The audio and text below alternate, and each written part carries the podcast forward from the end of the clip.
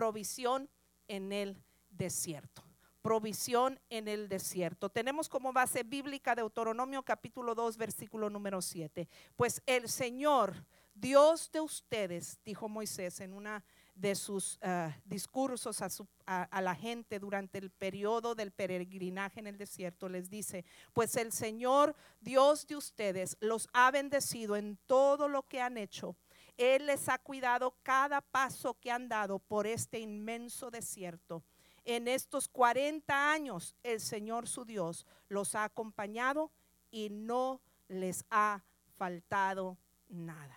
Y no les ha faltado nada. Estamos hablando de la provisión de Dios y en esta mañana vamos a reenfatizar que Dios es nuestro proveedor a través de esta palabra. Señor, oramos que esta palabra no vuelva vacía, que lleve fruto y fruto abundante en cada vida y en cada corazón y en todo recibe tú toda la honra y toda la gloria desde ahora y para siempre. Amén. Permítame establecer a grandes rasgos el trasfondo del mensaje del día de hoy. Durante eh, años, el pueblo de Dios, los israelitas, habían sido esclavos de los egipcios, donde sufrieron cruelmente bajo la mano opresora de sus enemigos. Pero de forma milagrosa, eh, Dios saca de Egipto a su pueblo, les da la libertad de esta opresión ahora son libres y están en camino a un nuevo hogar bajo el liderazgo de Moisés. Dios le promete a este pueblo que tendrían ahora su propia tierra, que además sería una tierra fructífera, una tierra que fluye leche y miel, dice la palabra de Dios en la promesa de Dios a su pueblo. Y, y, bueno, eh, eso suena extraordinario, ¿verdad? Una tierra que fluye leche y miel, una tierra fructífera, una tierra propia. Que, vino a ser conocida como la tierra prometida, de ahí el término, porque Dios hizo esta promesa a sus hijos, a su pueblo, los israelitas, la tierra prometida, la tierra de Canaán. De igual manera, tú y yo, al igual que eh, Israel, nos hemos convertido en hijos de Dios, en familia de Dios, en pueblo de Dios. Eh, somos el Israel espiritual. ¿Por qué? Porque fuimos adoptados en el momento que nuestro Señor Jesucristo se convirtió en nuestro mediador y nos, no éramos hijos, pero nos hizo sus hijos. Fuimos adoptados como pueblo de Dios mediante Jesucristo. Y a nosotros también se nos ha dado una promesa de una tierra propia, de una tierra perfecta, de una tierra ideal, donde vamos a reinar con el Señor por toda la eternidad. La nueva Jerusalén, una tierra donde no habrá llanto, donde no habrá eh, dolor, cielos nuevos, tierra nueva. Pero en tanto que llegamos allí, eh, es, el detalle. ¿Qué, qué, sucede en ese, en ese trayecto? Juan 14, 2, versículo 2 eh, y 3 dice, voy pues a preparar lugar para vosotros, para que donde yo estoy, vosotros también estéis. Ahí está la promesa para nosotros. Cuando Jesús asciende al cielo, le dice a sus seguidores, y eso nos incluye a nosotros como seguidores de Cristo, tienen un hogar este mundo no es nuestro hogar. Vamos de paso, tenemos la mira en, el cielo nuevo, en la tierra nueva, una tierra propia y fructífera, al igual que, Dios promete a los israelitas. Y eso suena grandioso, pero llegar al nuevo hogar, para poder llegar a la tierra prometida, en el caso de los israelitas, tendrían que caminar muchos kilómetros y muchos años eh, a través del desierto. Y he ahí el problema o he ahí el reto. Cruzar el desierto implicaba enfrentar grandes retos y grandes necesidades. Lo mismo ocurre con nosotros, aunque tenemos la promesa de un nuevo hogar, un hogar propio, un hogar ideal. Llegar ahí implica pasar por el desierto. Y me refiero al desierto de este mundo, al desierto de este mundo donde enfrentamos grandes retos y necesidades todos los días todos los días. Y hoy quiero hablarles de cinco necesidades que pasaron los israelitas que también pasamos nosotros en camino a la tierra prometida. Y vamos a ver cómo Dios provee de forma extraordinaria para cada una de esas necesidades. Aunque hay que pasar por el desierto, hay buenas noticias. Dios provee para cada una de nuestras necesidades. La primera necesidad, número uno, en el desierto Dios provee para las necesidades físicas. Dios le interesa tus necesidades de todos los días. En el desierto Dios provee para las necesidades físicas. Después de ver el poder de Dios desplegado, eh, cuando Dios saca a su pueblo de Egipto, Oiga, eso fue sin duda un suceso extraordinario. Yo creo que nuestra mente no logra concebir cómo Dios, milagro tras milagro, a través de las plagas que envió a Egipto para que el faraón por fin decidiera darles libertad al pueblo de Dios. Luego se arrepiente, el pueblo ya lo ve que son miles de personas. Se estima que 600 mil hombres, sin contar mujeres ni niños, salieron en ese primer éxodo de, de Egipto. Y, entonces se arrepiente y, va tras ellos con sus jinetes, con sus carros de a caballo. Y, entonces se encuentra en el pueblo de Dios. Eh, eh, eh, parece que están ah, rodeados porque hay montañas por un lado, por el otro lado está el ejército de Faraón y enfrente tienen a un mar inmenso que pues aparentemente pues están sitiados. Pero milagrosamente usted ha escuchado sin duda la historia, pero lo resumo para aquellos que a lo mejor no están muy familiarizados. Milagrosamente Dios abre el mar en dos y su pueblo cruza el mar rojo en seco y aún mayor después de que la última israelita cruza el mar rojo en seco se vuelven a cerrar las aguas y se ahogan los enemigos. Qué interesante. Se puede imaginar es eso que experimentó el pueblo de Dios cuando cruzaron el Mar Rojo, que fue el último suceso para ya eh, finalmente cerrar el capítulo de esa esclavitud en Egipto. Sin embargo, es difícil entender cómo alguien pudiera experimentar eso y dudar del poder de Dios para proveerles en cosas básicas. Qué tremendo. Pero eso es exactamente lo que sucedió con el pueblo de Israel.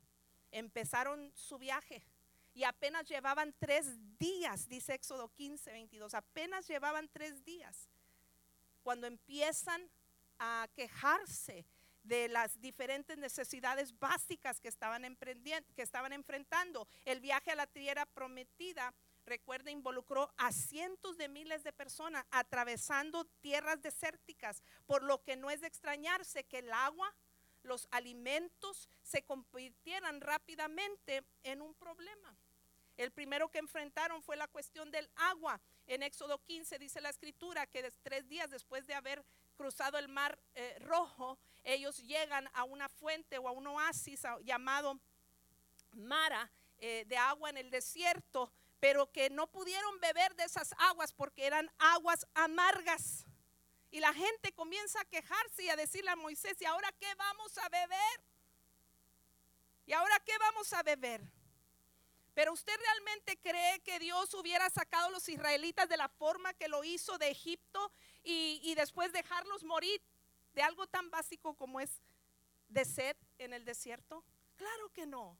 Claro que no. ¿Usted cree que Dios no sabía que el agua era una necesidad básica? Claro que lo sabía. Sin embargo, el pueblo dudó de la provisión de Dios en el momento de la necesidad. Esto es exactamente lo que nos sucede a la mayoría de nosotros, yo incluida, eh, cuando eh, a veces enfrentamos necesidades básicas. Es tan fácil perder de vista lo que Dios es capaz de hacer cuando la necesidad está allí, latente, presente.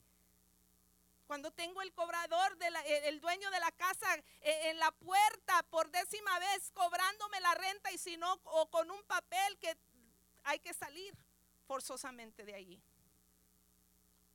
O cuando tengo al, al, empleado de la luz y lo estoy viendo allá afuera cerrando la mira o cómo se llama, ¿verdad?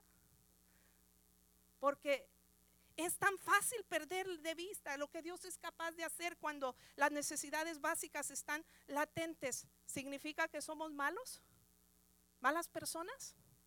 No, significa que somos humanos.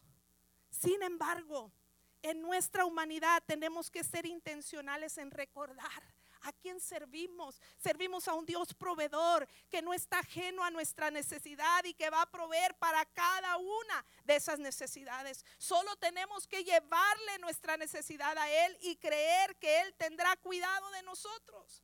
Eso fue lo que Moisés hizo. Cuando llegaron a Mara y las aguas eran amargas y no podían beber, dice Éxodo 15, 25. Así que Moisés clamó al Señor por ayuda y él le mostró un trozo de madera. Moisés echó la madera al agua y el agua se volvió potable. Oh, amado hermano, qué extraordinario que algo tan básico nos preocupa tanto, pero cuando llega Dios a la escena de nuestra necesidad, algo extraordinario siempre va a suceder. El agua que no se podía consumir ahora era potable. Y de allí dice la escritura Éxodo 17, 6. Así que Moisés golpeó la roca como se indicó, perdón, antes de eso. Éxodo 15, 27. Después de salir de Mara, los israelitas viajaron hasta el oasis de Elim donde encontraron 12 manantiales y 70 palmeras y acompañaron ahí y acamparon ahí junto a las aguas. Fíjese, Salen de Mara, no podían quedarse ahí porque tienen un trayecto que, caminar hasta la tierra prometida. Ese Mara no era su destino final. Entonces al seguir caminando se van a otro lugar, la necesidad vuelve a estar, necesitan agua y ahora ya no es eh, el tronco de madera que hay que lanzar en las aguas, ahora llegaron a un lugar donde hay fuentes y múltiples para saciar eh, su sed. ¿Qué me dice esto? Que no tienes que preocuparte cómo Dios le va a hacer con que le hagas lo importante. Tú nada más te toca confiar que Dios provee para cada una de tus necesidades. En Refidim, fíjese, Éxodo 17, 6, así que Moisés golpeó la roca como se le indicó y el agua brotó a chorros a vista de los ancianos. En otra ocasión, vuelven a tener sed, vuelven a quejarse, Moisés vuelve a consultar a Dios y Dios le dice, golpea la roca y la de la roca, de una roca, sale chorro de agua, dice la Biblia. Vez tras vez, Dios proveyó para esta necesidad básica del agua. El alimento no se diga cuando en un capítulo después encontramos a, los israelitas quejándose que eh, Moisés los había sacado de Egipto para llevarlos a morir de hambre en el desierto. Y murmuraban y decían, por lo menos en Egipto, aunque éramos esclavos, pero abundaba la comida, no nos faltaba el alimento. Habían olvidado que no fue Moisés quien los sacó de Egipto, sino el Dios Todopoderoso, proveedor de todas nuestras necesidades. Por eso Moisés les dice que no se quejen para con Él, sino para con Dios. Y justo en el momento de la necesidad Dios responde. Dice Éxodo 16, 11. Luego el Señor le dijo a Moisés, he aquí las quejas de los israelitas. Ahora diles, por la tarde tendrán carne para comer y por la mañana tendrán todo el pan que deseen. Así ustedes sabrán que yo soy el Señor, su Dios. Dice que Dios oyó las quejas, he oído las quejas de los israelitas. Y entonces dice, no se preocupen, quieren carne, les voy a dar. Y dice que del cielo caían godornices que ellos levantaban para cada día, para ellos y para su casa.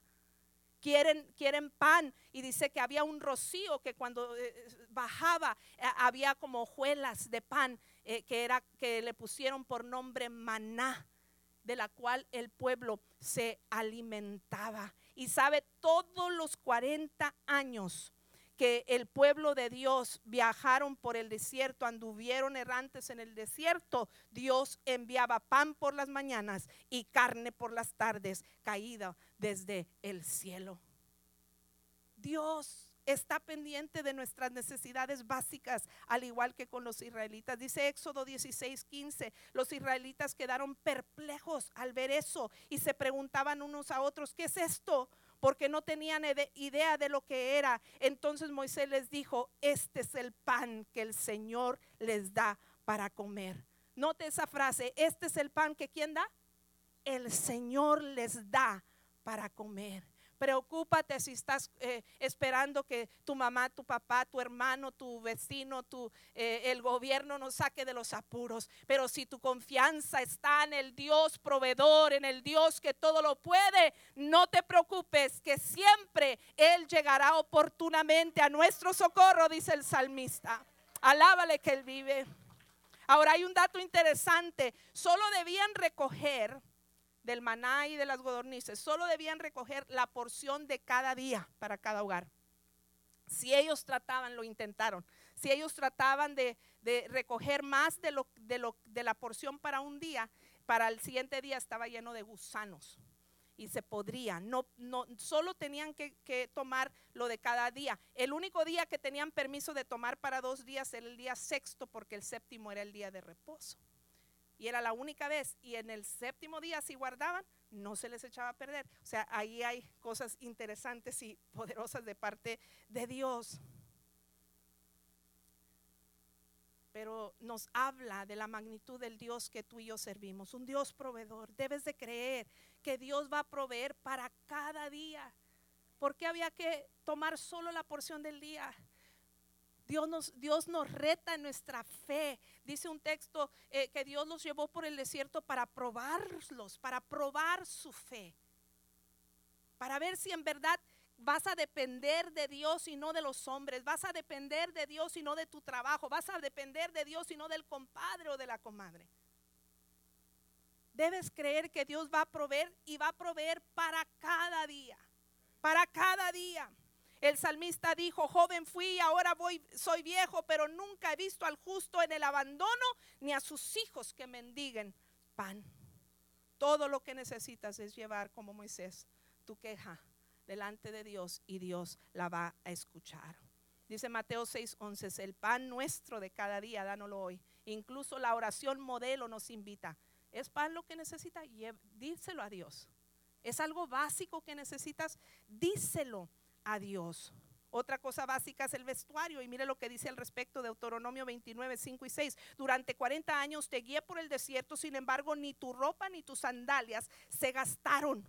No comiste pan, ni bebiste vino, ni otra bebida alcohólica, pero Él suplió tus necesidades para que supieras que Él, él es Señor tu Dios. Dice que su ropa ni sus sandalias se desgastaron. Dios no les, note, Dios no les dio ropa nueva cada, cada año o cada cinco años de los 40 que anduvieron en el desierto. Dios no les dio ropa nueva, sino que durante 40 años les preservó la ropa y los zapatos. Eso es impresionante, que de los que subimos y bajamos de peso cada rato. Eso es impresionante. Eso me habla de que de alguna manera Dios se las ingeniaba para que la ropa creciera o bajara con ellos, ¿verdad? haciendo el milagro todavía más extraordinario. Pero ¿sabe de qué me habla esto? De, lo que le decía hace un momento, es una frase de mi papá que siempre nos decía y que nos dice, no te preocupes de cómo Dios le va a hacer con que le haga lo importante y yo lo he tomado como una filosofía de vida. A mí no me toca ver que si Dios me va a dar ropa nueva cada día o que si me la va a preservar por 40 años. Lo importante es que Dios provee y Dios se encarga hasta de nuestras necesidades básicas. Dele un fuerte aplauso al Señor. La realidad es que las necesidades físicas, eh, eh, ¿verdad? Eh, nos preocupan, pero y, basta poner una mirada en la pandemia, mire lo que pasó, todas las, compras desesperadas y hasta el toilet paper que decíamos, ¿qué tiene que ver? Pero bueno, la gente, eh, por, qué? Porque las necesidades físicas son un, son nos preocupan, pero no debemos olvidar que nuestro Dios es proveedor. No importa qué tan difícil parezca la situación, Dios va a prometer, va a proveer lo que Él prometió. Dice la escritura en sus promesas a nuestras vidas. Mateo 6, 25 al 33. Lo leo todo porque quiero que lo escuche detenidamente este pasaje. Dice, por eso les digo que no se preocupen por la vida diaria, si tendrán suficiente alimento y bebida o suficiente ropa para vestirse. ¿Acaso no es la vida más que la comida y el cuerpo más que la ropa? Miren los pájaros, no plantan ni cosechan ni guardan comida en graneros porque el Padre Celestial los alimenta y no son ustedes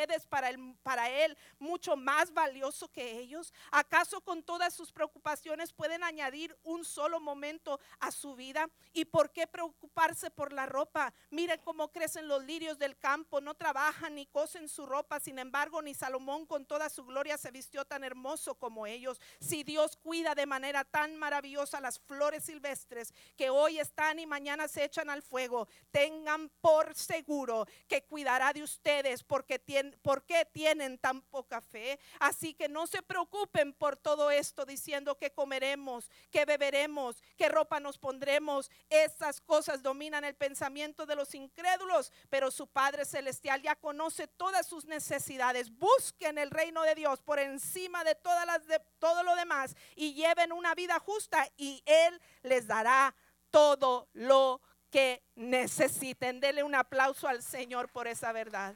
¿Qué te preocupa? ¿La renta? ¿Qué te preocupa? El bill de la luz. ¿Qué te preocupa? Los tenis de los niños, la ropa de los niños, los útiles de los niños. ¿Qué te preocupa? La colegiatura que tienes que pagar mañana. The tuition. ¿Qué es lo que te preocupa? Llévaselo a Dios búscalo a Él, llévale tu queja y al igual que los israelitas, Dios va a escuchar, en el caso de los israelitas era en tono de queja y aún así Dios tuvo misericordia de ellos. Nosotros no vamos a ir en tono de queja, sino vamos a ir en petición con fe, creyendo que para el que cree todas las cosas le son posibles. Porque en el desierto Dios provee para nuestras necesidades físicas, pero en el desierto Dios también provee para nuestras necesidades morales. Además de las necesidades físicas, Israel enfrentaba otra necesidad y era de índole moral. Imagínese usted la tarea de Moisés y sus ayudantes para tratar de lidiar con más de 600 mil hombres, encontrar niños y, mujeres que salieron de Egipto en ese primer éxodo eh, y cómo mantener el orden con tanta gente y además viajando todos juntos.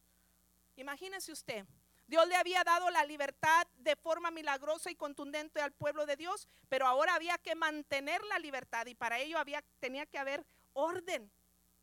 ¿Cómo lo iban a lograr? Estableciendo leyes de índole moral. La ley moral se refiere a pautas o reglas de comportamiento de un grupo de personas que determinan lo que es correcto o incorrecto. John Locke, un reconocido y respetado filósofo y médico inglés que influyó en gran manera en la formación de leyes de múltiples eh, familias o países, perdón, eh, y promotor de la protección de derechos humanos y protección de la libertad, dijo lo siguiente: el fin de la ley no es abolir o restringirla o restringir, sino preservar y ampliar la libertad. Donde no hay ley, también dijo él, no hay libertad. Otra frase de él fue, donde termina la ley comienza la tiranía. Hablando de lo indispensable que es tener leyes, reglas, pautas a seguir, guidelines uh, by which to live and follow. La pregunta era, en el caso de los israelitas, era obvio que necesitaban esto, era un grupo demasiado grande, había que poner un orden. Eh, eh, la pregunta era quién iba a establecer dicha ley y bajo qué criterio pues la respuesta no se hizo esperar. Éxodo 20, 1 y 2. Luego Dios dio al pueblo las siguientes instrucciones. ¿Quién le vuelve a dar? ¿Quién vuelve a proveer la ley? Dios. Luego Dios dio al pueblo las siguientes instrucciones. Yo soy el Señor tu Dios, quien te rescató de la tierra de Egipto, donde eras esclavo. Básicamente Dios le está diciendo al pueblo, los hice libres y ahora los quiero mantener libres y les voy a proveer las leyes para que tengan esa capacidad de retener su libertad. Y a partir del versículo 3 de Éxodo 20 encontramos lo que conocemos como los 10 mandamientos. Y si sigues leyendo los próximos capítulos, es una ampliación de esos 10 mandamientos, de esa ley que Dios dio para que eh, los eh, israelitas se, guiaran por ella. Y a lo largo del Pentateuco, también de los primeros cinco libros de la Biblia, eh, hay una más amplia descripción de esas, de esas leyes. Por ejemplo, en el capítulo 21 de Éxodo, Dios establece normas sobre el trato justo de los esclavos, sobre los actos de violencia, sobre los daños personales. En el capítulo 22, Dios establece leyes sobre la protección de propiedad, leyes humanitarias y responsabilidad social, etcétera, etcétera, etcétera. ¿Qué le suena eso? Cosas de nuestro diario vivir. A veces pensamos de Dios como que eh, eh, eh, todo es acá en un ámbito no terrenal, en un ámbito como de extraterrestres que no aplica a mi vida. Claro que sí. Claro que sí, Dios conoce nuestras necesidades eh, morales y sociales a las que nos enfrentamos. Y el conjunto de todas esas leyes que Dios le da a Israel se conoce como la ley de Moisés. Y fue dada no para restringir, como dice aquí, sino para, para preservarles esa libertad, sino para bendición, para, para su provecho. Dice Deuteronomio 10:13, debes obedecer siempre los mandatos y los decretos del Señor que te entrego hoy para tu propio bien. Te estoy dando estos mandatos, te estoy dando esta ley. ¿Para qué? Para tu propio bien, no es para tu mal. Dice la traducción lenguaje actual, para que te vaya bien. Te estoy dando estos mandatos para que te vaya bien. La ley de Moisés para los israelitas es equivalente a la Biblia, a toda la palabra de Dios para nosotros los cristianos el día de hoy. En ella vas a encontrar un manual de carácter moral. ¿Para qué? Para que te vaya bien, para que te vaya bien con tu salud, para que te vaya bien con tus finanzas, para que te vaya bien con eh, tu manejo del dinero, para que eh, manejes con integridad, eh, para que te vaya bien en tus relaciones, así sean relaciones de cónyuges, de familia, de amigos, de compañeros de trabajo, etcétera, etcétera. Dios quiere que nos vaya bien y nos da su palabra, que es nuestro manual de conducta eh, moral y social a seguir. ¿Para qué? Para que tengas éxito. El resultado de vivir bajo estas normas y pautas bíblicas es llegar a la tierra prometida. E, eso es sinónimo de alcanzar las promesas de Dios para mi vida aquí en la tierra y un día también alcanzar las promesas de índole eterno. Empápate de la palabra de Dios. Dios la proveyó para que tengas éxito y lo agrades a Él y heredes la vida eterna también. Estamos viviendo, es cierto, en un desierto espiritual, en este mundo donde hay un desorden moral, donde abunda el desorden moral, donde dice la Biblia que a lo bueno le llaman malo y a lo malo le llaman bueno cómo saber qué es lo correcto o no, cómo saber qué agrada a Dios o no, cómo lograr que nos vaya bien en tanto que llegamos a la tierra prometida. Ya no tienes que adivinar, Dios nos ha dado las respuestas en la palabra. Dice la escritura en segunda de Timoteo 3, 16 y 17, toda la escritura es inspirada por Dios y es útil para enseñarnos lo que es verdad, para hacernos ver lo que está mal en nuestra vida, nos corrige cuando estamos equivocados y nos enseña a hacer lo correcto. Dios la usa para preparar y capacitar a su pueblo para que haga toda buena obra seamos amantes de la palabra y quizás lo escucha repetido en múltiples ocasiones pero seamos amantes de la palabra de Dios. Hagamos eh, hábitos diarios de consultar, de oír la palabra de Dios. Yo estoy hablando con mi hijo Josué constantemente, que está allá en la universidad en, San Antonio. Y apenas ayer, estás, ¿qué estás haciendo para tu vida espiritual? estaba preguntando. ¿verdad? ¿Vas a ir mañana a la iglesia? Sí, mamá, ya voy, voy a ir. Vete con tiempo porque es una iglesia muy grande y necesita buscar estacionamiento, no quiero que te pierdas la mitad del culto buscando estacionamiento. Entonces le digo, vete, sí mamá, ya sé, ya tanteo a qué hora me tengo que ir para llegar y todo eso.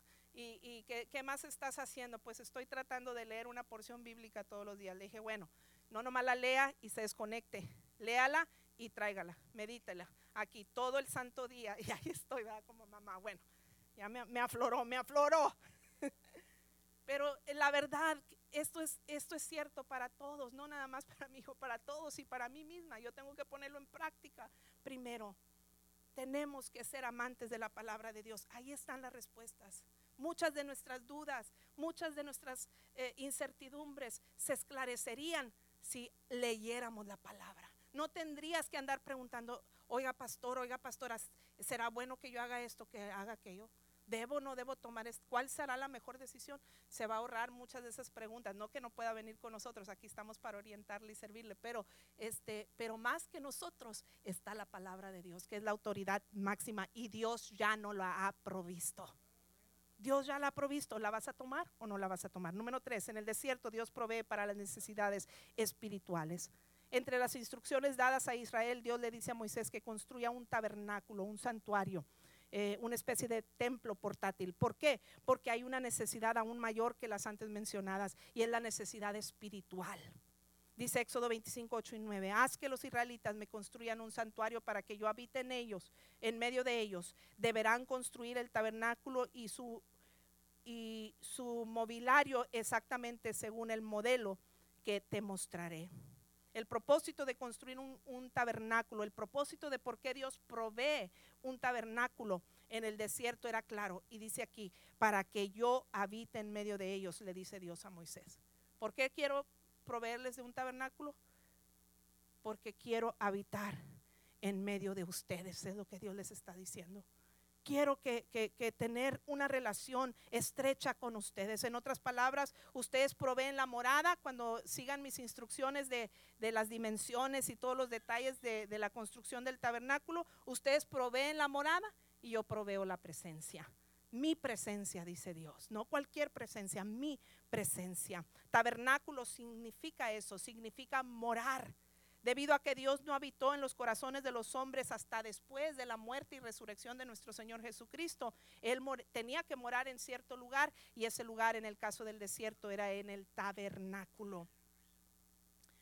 Esto nos habla de que a Dios no solo le interesa o no solo le interesaba que los israelitas fueran buena gente y tuvieran que comer. O sea, no solo le interesaba suplir sus necesidades físicas y morales de las que hablamos, por encima de eso le interesaba su bienestar espiritual. Y eso implicaba que Dios tenía que estar presente entre ellos. La necesidad más grande del ser humano es la necesidad de Dios. Así como lo era para los israelitas la necesidad más grande, esa es la necesidad más grande para nosotros. Dice Mateo 5:3, Dios bendice a los que son pobres en espíritu y se dan cuenta de la necesidad que tienen de Él, porque el reino de los cielos les pertenece. ¿Quiénes van a ser bendecidos? ¿Quiénes van a alcanzar la tierra prometida? Los que reconocen en primer lugar que tienen necesidad de Dios, que tienen necesidad de Dios, porque la necesidad espiritual es la más importante para que Dios provea para nuestra necesidad, necesidad espiritual, tenemos que comenzar por reconocer que lo necesitamos. Jesús dijo, separados de mí, nada podéis hacer. Dios anhela tanto suplir nuestra necesidad espiritual que Él mismo toma la iniciativa y da la instrucción de construir un tabernáculo. Ese es un dato interesante. ¿De quién fue la iniciativa? ¿Del hombre que necesitaba de Dios? No, de Dios que no necesitaba de nosotros. Él tomó la iniciativa de acercarse. ¿Por qué? Porque nos amaba tanto y sabía lo mucho que lo necesitábamos y que fuera de Él nada seríamos. Otro dato que vale la pena mencionar es que según las instrucciones dadas por Dios, el tabernáculo tenía que ser portátil, movible. ¿Por qué construir un tabernáculo, portátil y no permanente? Porque los israelitas abandonaron Egipto, pero y, no se iban a establecer de inmediato.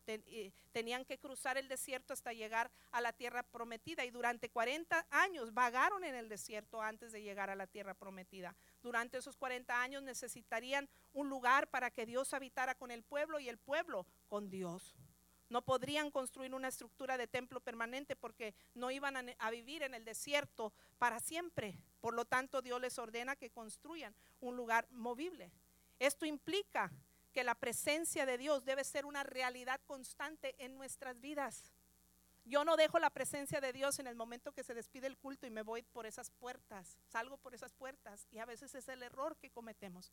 Creemos que es Dios, que Dios es así, que eh, prendo el switch cuando entro y cuando se apaga y se cierran las puertas de la iglesia, aquí se queda hasta la próxima visita. No, la presencia de Dios tiene que ser movible conmigo, una realidad constante. Sí, esta es la casa de Dios y Dios habita en la armonía de su pueblo, pero también Dios es omnipresente y está en todo lugar, eh, eh, eh, en todo tiempo.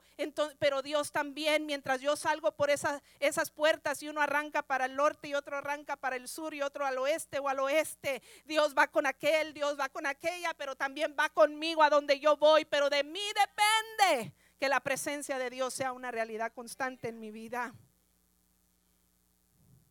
Basta ver al tabernáculo y nos damos una idea eh, a qué nos referimos. El tabernáculo se ofrecía cinco clases de sacrificios que bien podrían ser un resumen o se puedan resumir en dos categorías que nos hablan de la necesidad espiritual del ser humano. el primer grupo de sacrificios tenía que ver con sacrificios por eh, el perdón de pecados, por los pecados del hombre, sacrificios por los pecados del hombre. Estos eran mandatorios, eran obligatorios los sacrificios eh, por los pecados del hombre.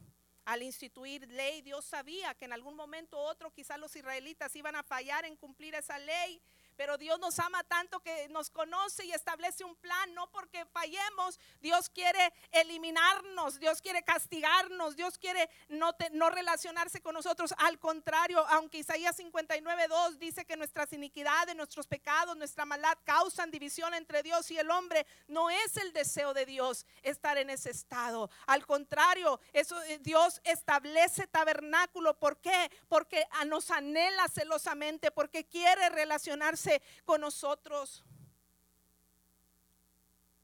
Dios entonces provee un medio para purificar al hombre y seguir en comunión con él durante este periodo del desierto. ¿Cómo? Mediante los sacrificios ofrecidos por el pecado, que tenían que ejecutarse bajo estrictas eh, eh, reglas, ¿verdad? Y, eh, e instrucciones muy específicas. Y esto sucedía, los, sacrificios por el pecado, una vez al año y solamente los podían hacer los sacerdotes, sumo sacerdote, a favor de todo el pueblo. El tabernáculo eh, era el lugar para que los pecados de los israelitas pudieran ser expiados. Si bien la solución no era permanente, sí facilitaba la comunión entre Dios y el hombre y su pueblo temporalmente, por lo menos por un año, ¿verdad? Pero porque esto es importante para nosotros hoy. Aquello develó que esos sacrificios no eran suficientes para remediar el problema del pecado en el ser humano. Hasta que apareció Jesús en la escena. Aquellos sacrificios no eran suficientes para remediar el problema del pecado. Hasta que apareció Jesús a la cena del ser humano. Dice la escritura Hebreos 9, 11 al 14. Bajo el antiguo pacto el sacerdote oficia de pie delante del altar día tras día ofreciendo los mismos sacrificios una y otra vez, las cuales nunca pueden quitar los pecados. Pero nuestro sumo sacerdote se ofreció a sí mismo a Dios como un solo sacrificio por los pecados, válido para siempre Luego se sentó en el lugar de honor a la derecha de Dios. Ahí espera hasta que sus enemigos sean humillados y puestos por debajo de sus pies. Pues mediante esa única ofrenda, Él perfeccionó para siempre a los que están haciendo santos. A los que está, a los que está haciendo santos. ¿De quién está hablando? De Jesucristo. Jesucristo al venir a esta tierra, Dios siendo hombre, humanándose para finalmente cumplir su misión de ir a la cruz y ser nuestro sustituto, pagar el precio de nuestros pecados, ser el sacrificio perfecto de una vez y por todas, porque ningún sacrificio humano era suficientemente perfecto para cubrir los pecados de todos los hombres. Por eso una y otra vez, una y otra vez se tenían que hacer sacrificios en aquel primer tabernáculo. Pero cuando Cristo viene a este mundo y muere en la cruz del Calvario y resucita el tercer día, Jesucristo se convirtió en el sacrificio perfecto, en el mediador perfecto, en el sumo sacerdote por excelencia y la solución permanente sobre el pecado. Y dice aquí, el resultado fue perfeccionar y santificar. Dice que lo hizo para los, a los que estaba haciendo santos. El resultado fue perfeccionar y santificar al hombre para que ahora sí nada obstaculizara que el hombre se relacionara con Dios. Se rompió el velo, ¿se acuerda? En la cruz, el velo del templo se rompió como señal ya no hay obstáculo. Ya no es que ciertas personas tienen el privilegio de estar con Dios y en la presencia de Dios y hablar con Dios y pedirle a Dios y relacionarse con Dios. Se rompió el velo y ahora todos tenemos acceso al Señor. Todo lo que el ser humano necesita es admitir que es pecador, que necesita un mediador y creer que Jesús es el mediador y recibirlo por la fe en nuestro corazón. Porque la necesidad más grande del ser humano es la de ser salvo. Romanos 10, 9 al 10, y declaras abiertamente que Jesús es el Señor y crees en tu corazón que Dios lo levantó de los muertos, serás salvo. Pues es por creer en tu corazón que eres hecho justo a los ojos de Dios y es por declarar abiertamente tu fe que eres salvo. ¿Salvo de qué? De la condenación eterna. De la condenación eterna, porque la paga del pecado, dice la Biblia, es la muerte. Pero la dádiva de Dios es vida y vida eterna, vida en abundancia. Por eso los sacrificios por el pecado eran mandatorios, porque el hombre sin la salvación no somos ni tenemos nada. Nuestro corazón puede ser ese lugar de morada permanente de Dios. Nuestro corazón puede ser el tabernáculo de Dios, su tabernáculo. De nada hubiera servido el tabernáculo si la presencia de Dios no hubiera descendido sobre ese lugar. Pero Dios proveyó el medio. Y el medio eres tú. Está en ti recibirlo en tu corazón. Los segundo grupo de sacrificios serán de devoción, que tienen que ver con la necesidad del hombre de, de la vida devocional. Esta categoría nos habla de esa necesidad. Los sacrificios de devoción tenían que ver con expresar adoración a Dios, agradecimiento, entrega, entre otros. Tenía que ver con mantener el fuego encendido en la relación con Dios y el hombre. Una de las ordenanzas con respecto al altar en el tabernáculo era que el fuego tenía que permanecer encendido 24 horas al día, 7 días de la semana. No se podía apagar. Había que meterle leña cada día. Pues aunque Dios nos salva y aunque Dios entra a nuestro corazón después de, esa, entrega inicial, tenemos que estar continuamente eh, cultivando una relación con Dios como las relaciones humanas, que tienes que meterle leña al fuego, tienes que encender la llama constantemente para que sea una relación duradera. No es la excepción con Dios. Hay que encender la llama cada día y eso, eh, eso implica eh, o qué implica eso para nosotros hoy, que debemos cultivar una vida devocional para con Dios, procurar todo aquello que me ayuda a crecer en mi relación con Él, de tal manera que Dios esté presente en cada aspecto de mi vida y que si el diablo intenta separarme de Dios, no puede lograrlo porque los lazos que mi Dios y yo tenemos son más fuertes que cualquier cosa. La devoción es el medio que Dios provee para relacionarse contigo y suplir tu necesidad espiritual. Cultiva una vida devocional. Sé intencional en sacrificar tiempo y esfuerzo en buscar a Dios. Ya no tenemos que ofrecer sacrificios de animales, pero sacrifica tiempo, esfuerzo en buscar a Dios, que al final te va a conducir a experimentar las promesas de Dios cristalizadas para tu vida y alcanzar las promesas de Dios eh, en todos, eh, hasta la promesa final de la tierra prometida. Primera Corintios 6, 19 al 20 dice que nosotros somos el templo del Espíritu. Tú y yo somos el templo de Dios, el tabernáculo. Dios ya lo ha provisto, eres tú. Ahora invítalo a que haga de tu vida su habitación a través del el vehículo de la vida devocional. ¿Saben? El tabernáculo, decíamos, eh, la presencia eh, de Dios habitaba eh, en un lugar específico, en el arca del pacto que estaba dentro del tabernáculo, ahí estaba la presencia de Dios y solo unos pocos tenían acceso a él. Estaba sujeto a un solo lugar, pero ya no está en el ahí así era en el original, pero ahora la obra de Cristo en la cruz fue tan perfecta que rompió ese velo y todos tenemos acceso. Jesús le dijo a la samaritana, Jesús le contesta, créeme querida mujer, que se acerca el tiempo en que no tendrá importancia si eh, se adora al Padre en este monte o en Jerusalén, pero se acerca el tiempo, de hecho ya, ya ha llegado, cuando los verdaderos adoradores adorarán al Padre en espíritu y en verdad.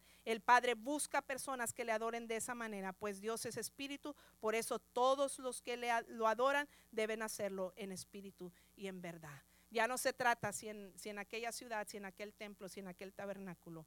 Se trata de que donde haya un corazón dispuesto a cultivar eh, la presencia de Dios en su vida. La presencia de Dios ya no está sujeta a un lugar, puede habitar en ti si cultivas vida devocional sincera. Número cuatro, en el desierto Dios provee para las necesidades anímicas. Y en estos últimos dos me voy en 120, créamelo. En el desierto Dios provee para las necesidades anímicas.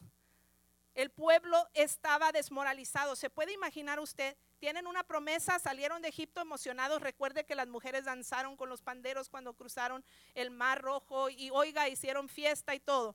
Pero después de 40, días, 40 años en el desierto, oye, pues en qué momento vamos a conquistar esa tierra.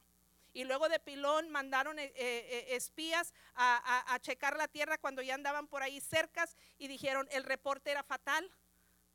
Los, eh, de, los dos espías, diez trajeron reportes fatales. Dijeron, no, eh, este, la tierra es muy buena y todo lo que tú quieras, pero la gente que la habita son gigantes. Jamás vamos a poder en contra de ellos, jamás vamos a poder conquistar esa tierra. Es más, somos como chapulines, somos como eh, langostas, dice una versión, y otra dice saltamontes, pequeños insectos al lado de esa, de esa gente. Tanto se desmoralizó el pueblo con ese reporte que un grupo de personas de los israelitas dijeron, ¿sabes qué? Renunciamos a la, tierra prometida y ya vamos a hacer nuestra habitación aquí, en este lugar. Y hubo un grupo de personas, lea ahí en números, en el, capítulo 13, si no me equivoco, como un grupo de personas este, renunciaron a la tierra prometida y se conformaron a vivir en el desierto y hacer de ahí sus casas, su habitación, ya establecerse.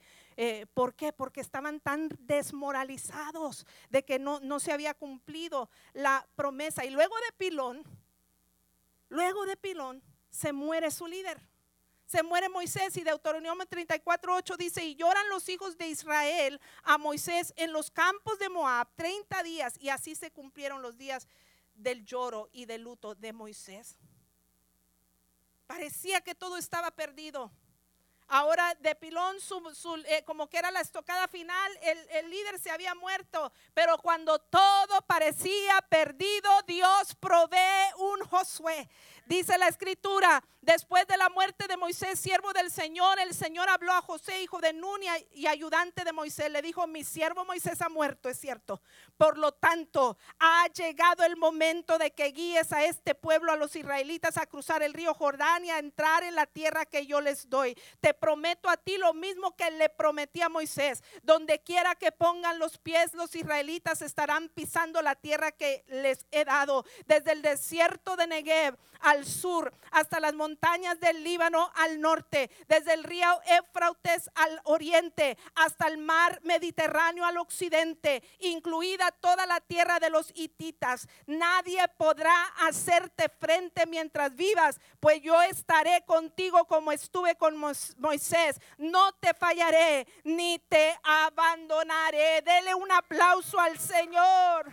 ¿Y sabe qué? En cuestión de días lo que no pudieron lograr en 40 años, en cuestión de días, cuando Dios provee un Josué, logran conquistar la tierra prometida de forma contundente. Imagínese usted si se hubieran dado por vencido. Yo no sé qué desiertos anímicos has pasado en este tiempo o estás pasando o has pasado donde tus emociones y mente se han dañado tanto al grado que eh, como aquellos israelitas ves que todo está perdido, te ves como un pequeño insecto impotente ante el gigante que eh, eh, estás pasando con relación a tu estado emocional pero estoy aquí para decirte, no todo está perdido, aunque han pasado los años, aunque tus sueños parecen muertos seis metros bajo tierra, Dios todavía tiene un as debajo de la manga.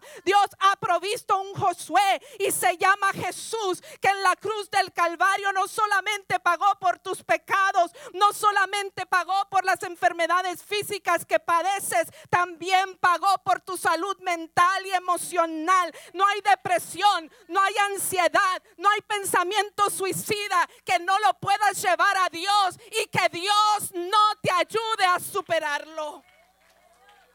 No cuelgues los guantes antes de tiempo. No te des por vencido. Dios le dijo a José, mi mandato es, sé fuerte y valiente. No tengas miedo ni te desanimes, porque el Señor tu Dios Note eso, porque el Señor tu Dios está contigo donde quiera que tú vayas. Dios es un Dios personal. Dios no es exclusivo de Josué y los israelitas en el desierto. Dios también es tu Dios. Conoce tus necesidades. No está ajeno a tus necesidades. Y Él quiere y puede ayudarte. Llévale tu problemática a Él. No minimices a tu Dios. Dice Gálatas 6, 9. Así que no nos cansemos de hacer el bien. A su debido tiempo cosecharemos numerosas bendiciones si no nos damos por vencido. Dele un aplauso al Señor.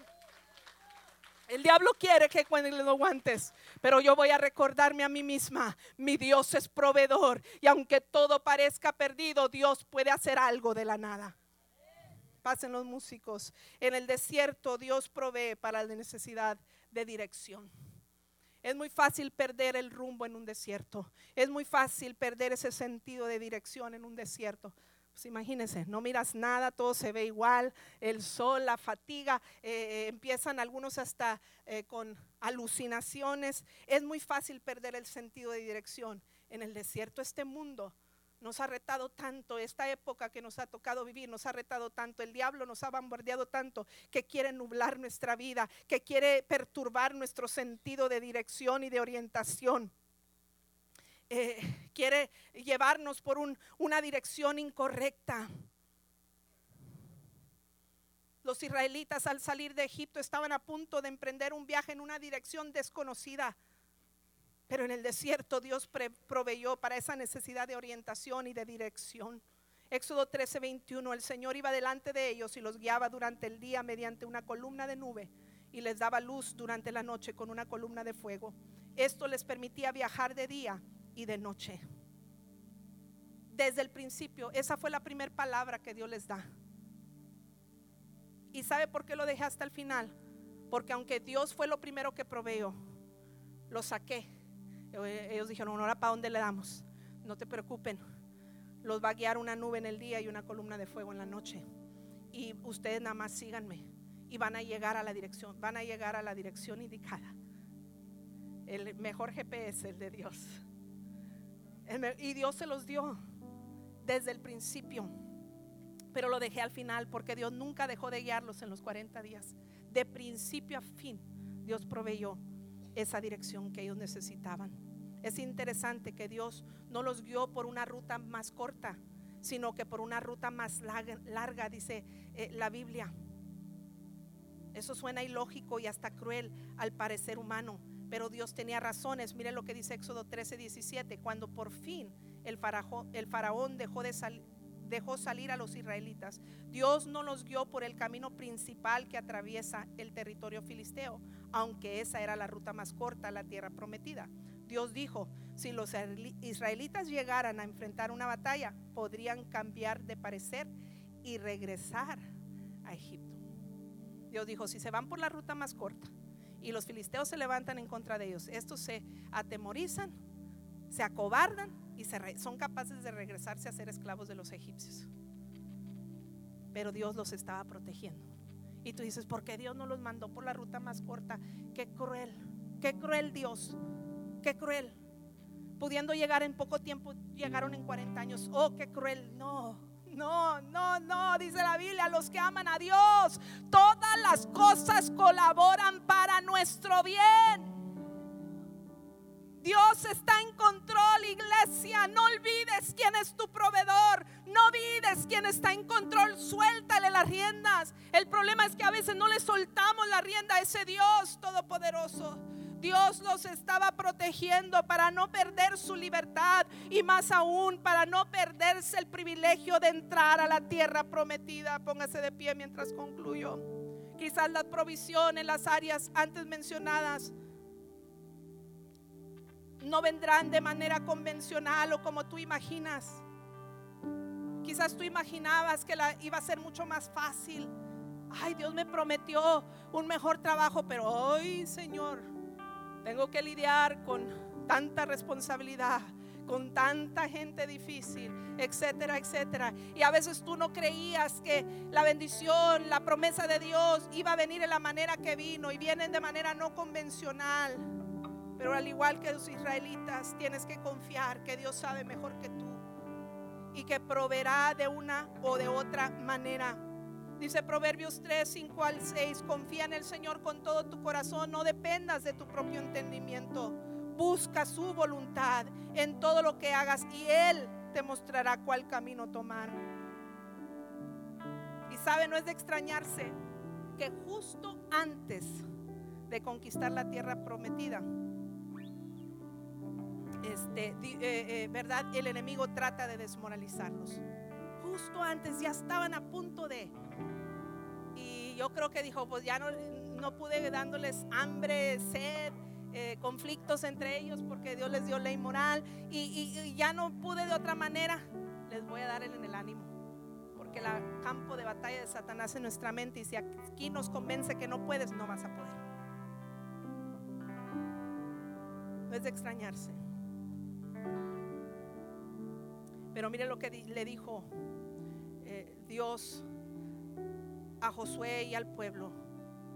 Dice, y mandaron al pueblo diciendo lo que Dios había dicho. Dice, cuando veáis el arca del pacto de Jehová vuestro Dios y los levitas sacerdotes que la llevan, vosotros saldréis de vuestro lugar y marcharéis en pos de ella. Recuerde es donde habita la presencia. Cuando ya iban a conquistar la tierra, dijo, va al arca, ustedes van de, síganla, a fin de que sepáis el camino por donde habéis de ir por cuanto vosotros no habéis pasado antes de ahora por este camino. ¿Cuántas veces te has encontrado en incertidumbre por el futuro? ¿Qué va a pasar? ¿Qué vamos a hacer? Pero confía en Dios.